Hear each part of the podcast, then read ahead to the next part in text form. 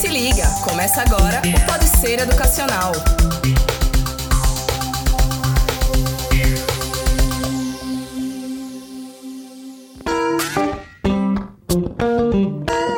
Rapaziada, estamos começando mais um Pode Ser Educacional, seu podcast de informação e de assuntos diversos. Estamos aqui hoje com a presença da minha amiga Priscila Ferreira. Tudo bem, Priscila? Oi, oi, gente, tudo certo? E contamos também com a presença do professor e fisioterapeuta. Professor Barbieri. Opa, ele já, ele já vai se apresentando. Eu gosto do professor Leandro Barbieri, nosso companheiro aqui. já vai se apresentando. Se apresente, professor. Vai, faça as Opa, beleza, galera, tudo bem? Aqui é o professor Barbieri. Eu estou aqui nesse podcast podcast do Ser Educacional com vocês. É, eu sou fisioterapeuta, especialista em fisioterapia esportiva, estou na área há quase 20 anos, tenho mestrado na área. Estamos aqui para contribuir e ajudá-los a entender um pouco mais dessa especialidade da fisioterapia, mercado de trabalho e te ajudar nesse momento do nosso Brasilzão aí. Massa, professor. Antes de a gente começar, pessoal, só queria lembrar vocês aí que para ouvir a gente pode ser pelo Spotify, pelo Google Podcast e também pelo Deezer, tá certo? Acompanhe a gente nas redes sociais, arroba Ser Educacional com, tá certo? A gente posta sempre coisas ali de informação e também todas as notícias em relação ao nosso podcast queria saber justamente qual a diferença da fisioterapia desportiva para a fisioterapia comum. Naturalmente eu sei que atende atletas, pessoas que praticam esporte, mas é de fato só atletas de alto rendimento que podem se utilizar essa, esse tipo de fisioterapia? A fisioterapia é uma formação em 5 anos e dentro da fisioterapia você pode se especializar em 15 áreas para poder atender melhor o seu cliente, o seu paciente. Então eu sou especialista em fisioterapia esportiva. Então assim, é uma forma que eu atendo os atletas atletas amadores ou profissionais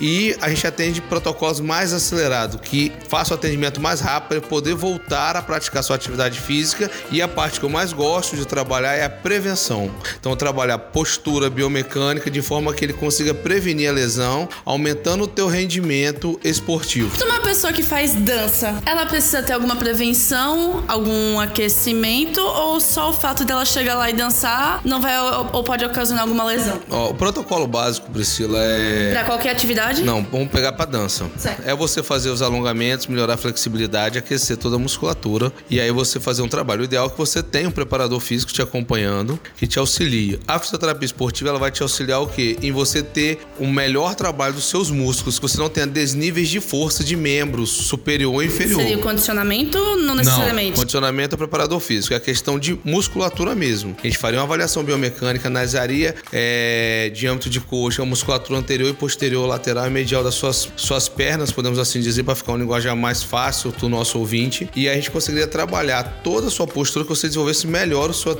o seu rendimento, tendo é, dentro dos movimentos executados, tem movimentos de rápidas mudanças é, de movimento, como lateralização, você vai fazer movimentos retos laterais, vai fazer giros de forma que seu joelho esteja estabilizado, tornozelo estabilizado, por exemplo, e que você não tenha nenhuma lesão, no, por exemplo, na sua coluna lombar. É, tem, tem, existem umas lesões que são características a, a determinados esportes, professor? Como, como é? Por exemplo, quem faz dança, assim, quais são as lesões mais é... comuns? Eu já tive uma, viu? Eu tenho condromalácia no joelho direito. É. Isso. Ah, uma das lesões principais ocorre, vamos separar para o segmento. Você pode ter. A pessoa que faz dança, ela tende a ter uma lesão, principalmente em joelho, tornozelo e é, quadril. Principalmente pela mudança e rotações. A condromalácia é um desgaste da sua patela. E aí você tem que ter um trabalho de fortalecimento de toda a musculatura. Disseram que eu não ia poder mais dançar. Eu comecei a fortalecer na academia. Isso. Sumiu a dor, por enquanto, né? Eu sei que ela ainda existe mas voltei Não, entenda. A... a dor, não, a dor não é que a dor existe. Você, se você não tem dor, você não tem dor. A dor é simples. Você tem ou não tem. Por exemplo, você tem namorado, tem. Se você não tem, tá Porque, lá. Assim, né? No caso, eu tenho a condoma. Mas tem umas gambiarras aí, viu, nesse é, negócio de namorado. É, mas... Vamos voltar pra fisioterapia, é, né? Na condromalácia, o que acontece? Um dos sinais da condromalácia é o quadro álgico ou a dor. Ou antes, ou durante o movimento, ou após o movimento. Então, após a dança. Então, se você fez o fortalecimento, fez um trabalho correto com a fisioterapia, recuperou e tal, ele vai te deixar apto a poder continuar dançando treinando sem que continue lesionando a sua patela. Ô, professor, é, existem, por exemplo, eu, eu tive. Eu jogava antes de fazer. Eu sou ex-competidor de boxe e tal, e antes disso eu jogava futebol. Basquete. Não, Basquete pela não dá não. pra mim, pela altura não dá pra mim não. Eu tive um- uma lesão no joelho e me lembro que o- uma das coisas que o médico sempre dizia é que eu tinha predisposição. Porque eu perguntei como é, como é que isso aconteceu. Ele dizia que eu tinha predisposição. Como é essa questão da predisposição? Existem é, pessoas. né? É, o que é? Existem pessoas realmente que. A predisposição, podemos dizer, para qualquer tipo de segmento que você vai fazer esportivo, vamos começar, a sua atividade do dia a dia, você pode ter uma predisposição a se lesionar, porque você faz um movimento incorreto, você pode ter uma diferença de membro inferior, então uma perna sua pode ser maior ou menor que a outra. Por exemplo, uma coisinha básica que todo mundo consegue fazer em casa, quem estiver nos ouvindo agora. Todo mundo tem uma lateralidade dominante. Então, assim, imagina, 10% da população, como fala o carioca, é sinistro, irmão. Quer dizer que o cara é canhoto, mas 90% escreve com a mão direita. Então, quando você tá em pé parado, é muito difícil a pessoa estar tá parada fazendo descarga de peso sobre os dois membros inferiores, sobre os dois pés. De maneira igual. Igual. Então você pode ver que a pessoa tá parada num sinal, tá parada no. Ele joga mais pra um lado, pra direita ou pra esquerda. Então, se você faz uma descarga maior de peso e você tem uma musculatura mais frágil, então você não vai ter core, você não vai ter tônus muscular, e aí você pode se lesionar quando tiver um movimento abrupto. E no caso do futebol, o futebol é o quê? Ele tem muitos movimentos abruptos. Não vamos, vamos esquecer o terreno, por exemplo, gramado, gramado com buraco, campo, não. Mas o cara tá correndo, tem que driblar, ele vai pra direita, vai pra esquerda, ele passa rápido. Você vai ver ele que é fração de segundo, muitas vezes, no esporte de alto rendimento. Muito giro, e aí desses giros, se ele tem uma base que fica fixada, ele pode ter uma lesão. Então, nessa questão, se ele tiver com a musculatura é, frágil, ele pode ter uma lesão mais rápido. Isso- Tem algum tipo de esporte? Porque eu vejo mu- muito, muitos esportes agora é, que são de alto impacto, que as pessoas estão fazendo e às vezes não tem preparação. Inclusive, a gente fez até um, um podcast sobre isso. Quem puder aí que escute, né? Que ficou muito legal a conversa. A gente fez junto, inclusive. A gente fez junto, inclusive. Pois é, dando continuidade então aqui. Exatamente. Tem alguns esportes que são de alto rendimento, por exemplo, como crossfit, né? Que as pessoas estão fazendo agora, que é de alto impacto, na verdade, né? É uma coisa, é um fenômeno que está acontecendo no Brasil nos últimos 10 anos, podemos dizer. É, o crossfit virou um esporte, assim, que basicamente todo mundo quer fazer crossfit. E a intensidade do crossfit é uma intensidade de é, médio para alto, de alta intensidade. Você apenas tem que tomar um cuidado que a maioria dos boxes de crossfit, principalmente no eixo Rio-São Paulo, você tem um fisioterapeuta que acompanhe, ou você tem um fisioterapeuta que esteja próximo para que você possa é, ter uma recuperação mais rápida, que, o seu, que a sua musculatura consiga recuperar de forma ideal. E tem que fazer sempre uma avaliação, tanto com o fisioterapeuta quanto com o educador físico e, se possível, com o médico, porque você vai ter aumentos de frequência cardíaca. Então, por exemplo, o teste da esteira, o teste ergométrico, é o ideal que seja feito antes do crossfit. Porque se uma pessoa tem um aumento é, cardíaco, dos batimentos cardíacos, acima do limiar é, considerado o máximo que ele possa chegar, você- ele pode ter uma outra coisa pior. Mas assim, então assim, é observar muito, é o atleta começar a conhecer o seu corpo, saber até onde que ele consegue chegar. Então essa essa quantidade de intensidade, de agachamento, de peso, é lógico que você vai gastar muito mais energia e a gente está no mundo que a beleza predomina, o cara não tem um biotipo como o meu, o cara tem um biotipo o quê? De atleta, peso, ideal, então cara, todo mundo quer ficar magro, todo mundo quer ser belo e aí ninguém tem esse shape que é só minha esposa que gosta. A pessoa tem que saber qual é o seu limite, mas eu, a partir do, eu vejo dessa forma. Quando ela entra no CrossFit, ela quer mostrar que pode ir além daquilo e acaba se lesionando. Ela é estimulada, né? É, é que assim, não é que ela é Deixa eu- estimulada, porque aí deixa pega deixa pesado, deixa né? eu- não, não é. no- no- o estímulo tem. Intrínseco e extrínseco. Intrínseco é dele, que ele quer fazer um esporte. Extrínseco é o estímulo que ele tem das pessoas ao redor. Você faz dança, o Rudá faz, já fez boxe. É, qual que é o seu objetivo quando você faz dança? Quando você dança, quer, ou se você tá numa equipe, você quer fazer a coreografia correta ou quer ganhar outra equipe, correto? Quando você vai fazer crossfit, o crossfit tem uma coisa, uma variante que é importante. É você com você, mas você tem vários outros colegas que fazem. Então você vai querer superar a quantidade de agachamento, você vai querer fazer os LPOs, você vai querer fazer toda a movimentação de forma que você consiga estar melhor que o colega do lado. E você vê que o colega do lado começou há dois meses, três meses, você tá na primeira semana e você tá assim, poxa, o cara conseguiu, pô, vou também. E você você começa a se estimular, muitas vezes você ultrapassa o seu limite achando que é benéfico. Por isso que nessa hora é importantíssimo a presença do preparador físico, o profissional formado em educação física, que esteja ali próximo de você, que te faz a orientação, você faz o agachamento correto. E aí você pode trabalhar, por exemplo, com o fisioterapeuta. Quem faz crossfit, o ideal pelos agachamentos que faz para descarga de peso que faz na planta dos pés, nos pés, é que tem um fisioterapeuta esportivo que confeccione a sua palmilha para treino. E aí faça a distribuição correta, faça uma avaliação e faça a contribuição correta do a distribuição correta do peso sem lesionar nenhum osso, nenhuma articulação do seu corpo, no seu pé, principalmente tornozelo e joelho.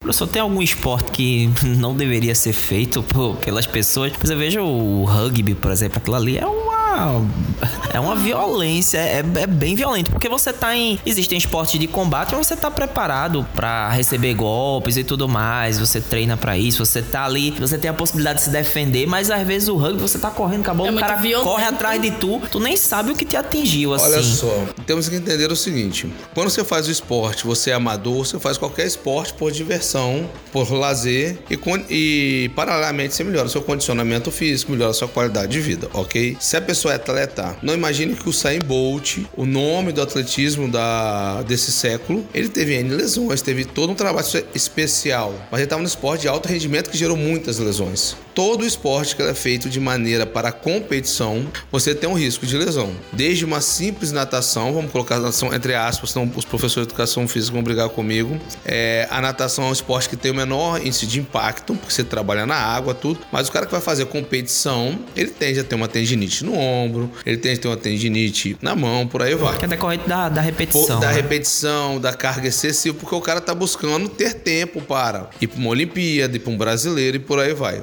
O rugby, quando você faz por lazer, você tá com seus amigos, ninguém vai entrar mesmo para te dividir ao meio, vamos colocar assim. Então não existe. Todo esporte que você faça, você tem um índice menor ou maior. Por exemplo, hoje o recomendado para os nossos ouvintes que quer começar uma atividade física, tendo calçado ideal, é começar uma caminhada. É uma atividade física por 30 minutos, como a Organização Mundial da Saúde recomenda. Eu pensei que o senhor ia recomendar a bocha.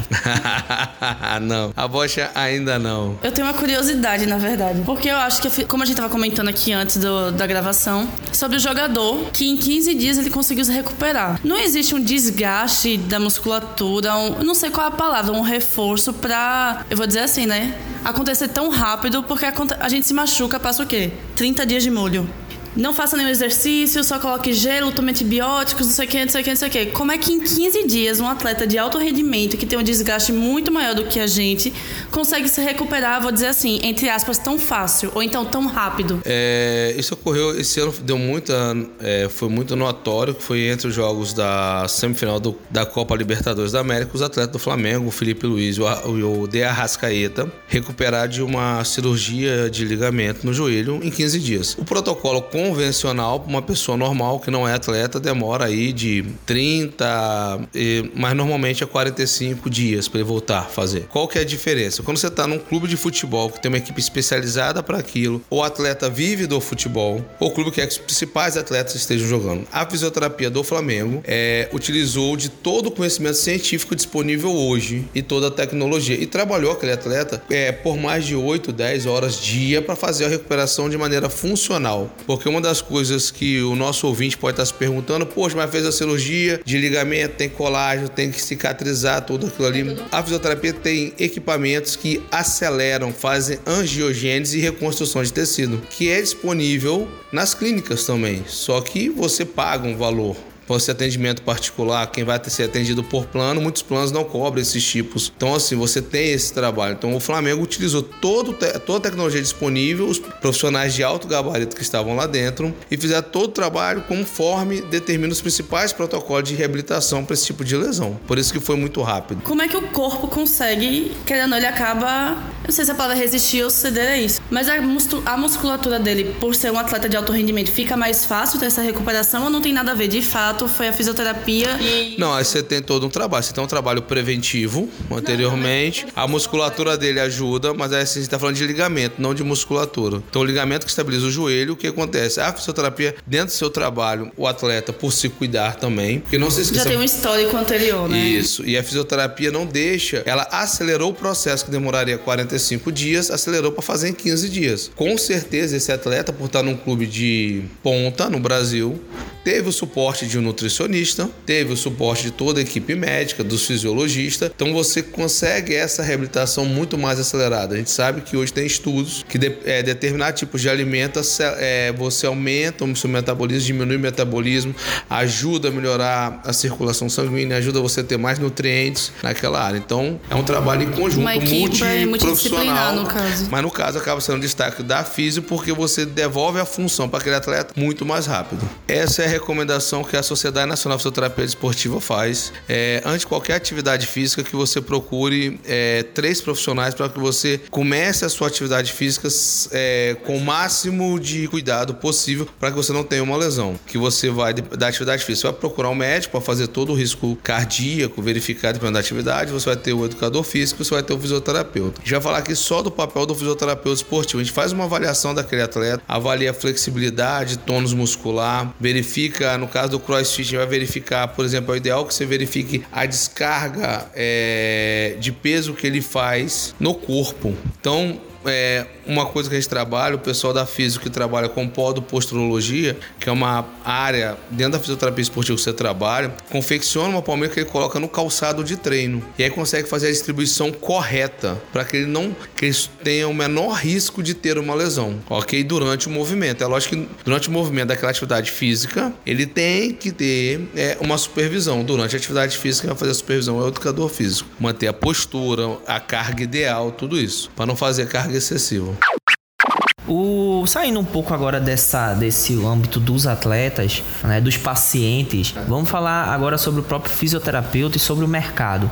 É, como é que se encontra o um mercado hoje para o fisioterapeuta formado que quer seguir carreira na fisioterapia esportiva? O profissional que queira trabalhar com fisioterapia esportiva, é, sendo fisioterapeuta, ele tem que se especializar na área. A Sociedade Nacional de Fisioterapia Esportiva, ela que valida a titulação. Tem uma prova que é feita anualmente pelos fisioterapeutas. Então, é uma norma do nosso conselho. É, caso a pessoa esteja nos ouvindo agora e tenha interesse em trabalhar na área esportiva dentro da fisioterapia e não tem nenhuma formação, deve fazer sim uma faculdade primeiro de fisioterapia, que são cinco anos, e depois se especializar dentro da área. Hoje, o que é muito carente no mercado é você ter muito poucos profissionais especialistas em fisioterapia esportiva. É, é muito comum porque você só enxerga a fisioterapia esportiva trabalhando em clubes. É, e em clubes で alto rendimento como Flamengo, São Paulo, esporte, é, para citar alguns, mas você tem também times de basquete, vôlei, por aí vai. E o pessoal esquece que 95% das pessoas que praticam esporte são amadoras. E essas pessoas que são amadoras, muitas vezes ela não tem, é, ela não conhece a fisioterapia, porque ela só entende que a fisioterapia esportiva só vai estar tá, é, vinculada aos clubes e não pode ir num consultório de um profissional, fazer um trabalho de prevenção. Então, todo esse trabalho para prevenir, para você não precisar recuperar o atleta. O ideal é que você faça um trabalho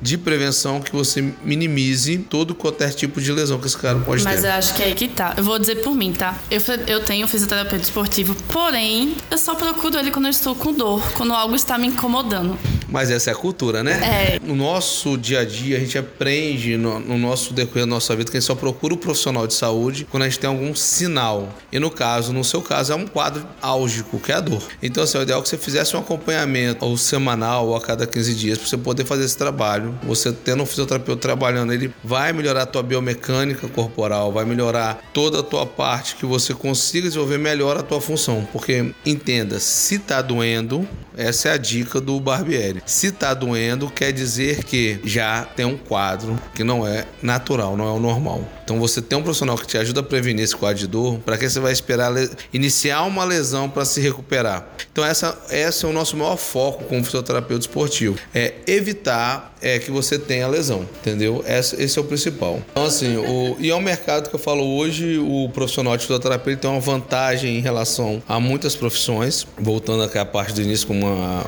Priscila também perguntou, é, você muitas vezes é autônomo, você tem um consultório, você pode fazer convênio com o clube, você tem um leque de oportunidade nesse mundo atual.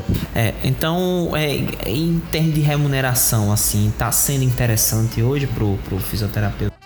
O fisioterapeuta esportivo hoje, é, vamos colocar assim, o cara que trabalha pelo menos dois, três anos na área, contínuo, ele tem uma remuneração acima da média do que um fisioterapeuta. Eu acho que teve também até, vou, não sei se a palavra é essa, mas assim, até por modinha, porque, um exemplo, o tal da manipulação, que falam estralo, a parte da ventosa que deixa os roxinhos. Tem gente que faz só pra. Vamos lá. É, o estralo. Eu falei manipulação antes que meu fisioterapeuta me mate. Não, o estralo é ali a manobra de trust que fala, que tanto é usado pela quiropraxia quanto pela osteopatia. Você faz um alinhamento um pouco mais abrupto. E aperta, pá. E aí você, coloca, você alinha as estruturas ósseas ou osteomiogamentar do nosso paciente para que ele, ao voltar, ao voltar a estrutura para o lugar, você simplesmente você diminui a dor. Você tem outras técnicas que você pode fazer. Porque eu, pelo menos, quando ele faz isso, eu fico totalmente relaxada, eu fico lerdona. Por quê? Porque você aumenta ao ao voltar a estrutura para o local, você diminui a tensão naquela estrutura, a rigidez e você gera um relaxamento. Isso é fisiológico. O que que acontece? Não é que seja uma modinha, é que cada vez mais os fisioterapeutas estão se especializando, estão trabalhando algumas técnicas a mais de atendimento, como Maitland, Sirax, é, osteopatia, quiropraxia, entre outras. E ele oferta um atendimento melhor e mais assertivo ao paciente. A ventosa é uma técnica é, oriental, tá? é uma das áreas áreas de dentro da acupuntura, que todo mundo conhece, só pensa em agulha, mas você tem N técnicas dentro da acupuntura. E aí foi muito falado na época da Olimpíada de 2016, porque o Michael Phelps, o maior nome da, da natação, é, ele, por causa da idade, para ter uma recuperação mais rápida, ele utilizou as técnicas de ventosa para poder ter essa recuperação. É lógico que um atleta, quando ele faz a ventosa, você está procurando melhorar o seu rendimento, melhorar uma recuperação. É, ou profissional de fisioterapia que atende, o colega que te atende, ele depois de uma avaliação, ele analisa qual o caminho seguir, qual o método que ele vai trabalhar para que você tenha uma melhor resposta e continue fazendo a sua atividade. A função nossa é deixar que o nosso paciente é, que ele possa desenvolver sua atividade com a melhor qualidade de vida possível. Se for um atleta amador, o ideal é que deixe ele trabalhar, ele fazer sua atividade esportiva sem dor. Se for um atleta profissional, ele aprende a conviver com a dor durante o momento que ele está trabalhando em alto rendimento, durante as competições, que isso é natural, mas assim, mas você diminui todo o indicador de lesão. Então o caminho natural do, do fisioterapeuta esportivo é como o de outros fisioterapeutas também. Você, você faz uma graduação em fisioterapia, depois você é especializa. Tem muitos que vão para a área hospitalar, é, faz terapia intensiva, adulto infantil, faz neurologia, adulto infantil, faz ortopedia e o fisioterapeuta esportivo encaminha para trabalhar com esportes. Lembrando que dança é um esporte, porque você faz aquela atividade várias vezes ao dia, uma caminhada, uma corrida. E aí é o pessoal que joga futebol final de semana. Então, ele, ao praticar uma atividade esportiva, ele tende é, a necessitar de um profissional de fisioterapia. Isso é de extrema importância para ele para melhorar sua qualidade de vida. É, tem, tem diferença do, da, o fisioterapeuta que atenda é, criança, o, o, ou o esportivo ele atende qualquer faixa etária? Inicialmente a gente acaba atendendo é, faixa etária, não tem uma divisão segmentada. Nos clubes, vamos pegar aqui no Brasil, quem é mais desenvolvido são os clubes de futebol e clubes como o Pinheiros e o Minas Tênis, que tem modalidades como basquete, vôlei. É, e aí ele desenvolve o que? Ele tem profissional que tá, que vai atender crianças e jovens que está numa fase de crescimento, então tem, tem uma flexibilidade maior, está desenvolvendo músculo, toda essa parte. E o que trabalha o time profissional que busca competições. Temos que lembrar sempre essa diferença, que uma criança de 8 anos ela está em fase de crescimento, tem uma quantidade maior de hormônio elastina que aumenta a sua flexibilidade das articulações. O que uma criança consegue fazer de angulação, um adulto como a Priscila com 23 anos não consegue mais. Mas uma pessoa como eu que tem quase 45 anos, aí consegue fazer menos ainda, a não ser que você faça essa atividade todo dia. Então é isso, pessoal. O papo tá bom aqui, mas infelizmente a gente tem que encerrar por causa do tempo. Já tá acabando. Queria agradecer aqui a presença de da minha amiga Priscila Ferreira aqui. Obrigado, viu? Muito obrigada. Eu me senti novinha agora, 23 anos. É, nós sabemos que você não é tão novinha assim, né? O professor é muito gentil e ele já chutou por baixo a sua idade. Só porque tu é velho, vai. Professor, brigadão aqui pela presença, viu? Por ter nos, nos tirado aqui diversas dúvidas. Tranquilo, a gente fica à disposição, precisando, a gente pode entrar em contato. Nós estamos aqui é para fortalecer ainda mais a profissão. E a gente deixa uma dica com a Priscila dança, tem condromalácia. Vamos pegar o exemplo da Priscila. Se você dança ou faz qualquer atividade física e tem um quadro de dor, procure o fisioterapeuta o mais rápido possível. Ok? Um abraço a todos, eu estou à disposição. Muito obrigado, pessoal, por ter nos acompanhado até, até agora. É, um abraço e até a próxima. Tchau, tchau, um abraço a todo mundo. Vamos em frente.